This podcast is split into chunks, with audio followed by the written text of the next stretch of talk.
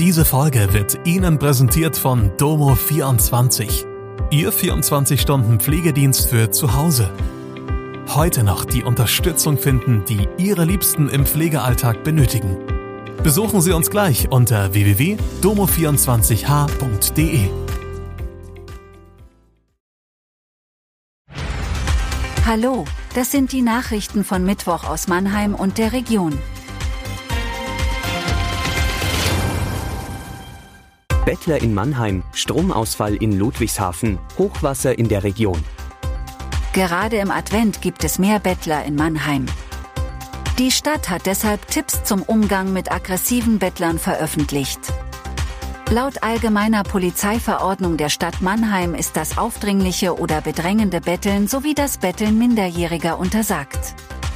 Wer von Menschen, die um Geld fragen, aktiv daran gehindert wird wegzugehen, sollte sich beim städtischen Ordnungsdienst melden. Auch Menschen, die vermeintlich kostenlos Blumen verteilen und dann Geld fordern, kann man dort melden.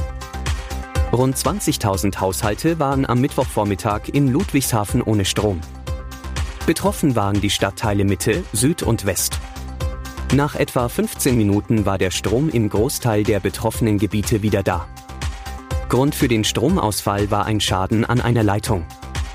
Ein Bagger hatte bei Bauarbeiten ein Kabel zerstört. Vermutlich am Donnerstag und Freitag wird der Scheitel der Hochwasserwelle die Region erreichen. Bei Speyer muss vermutlich die Schifffahrt eingestellt werden, weil dort die Hochwassermarke 2 voraussichtlich am Donnerstag überschritten wird.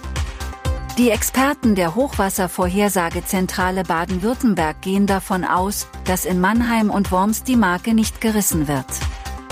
Bei der weihnachtlichen Bescherung will jeder Dritte in Baden-Württemberg nach einer Umfrage in diesem Jahr sparen und weniger Geld ausgeben als im Jahr zuvor.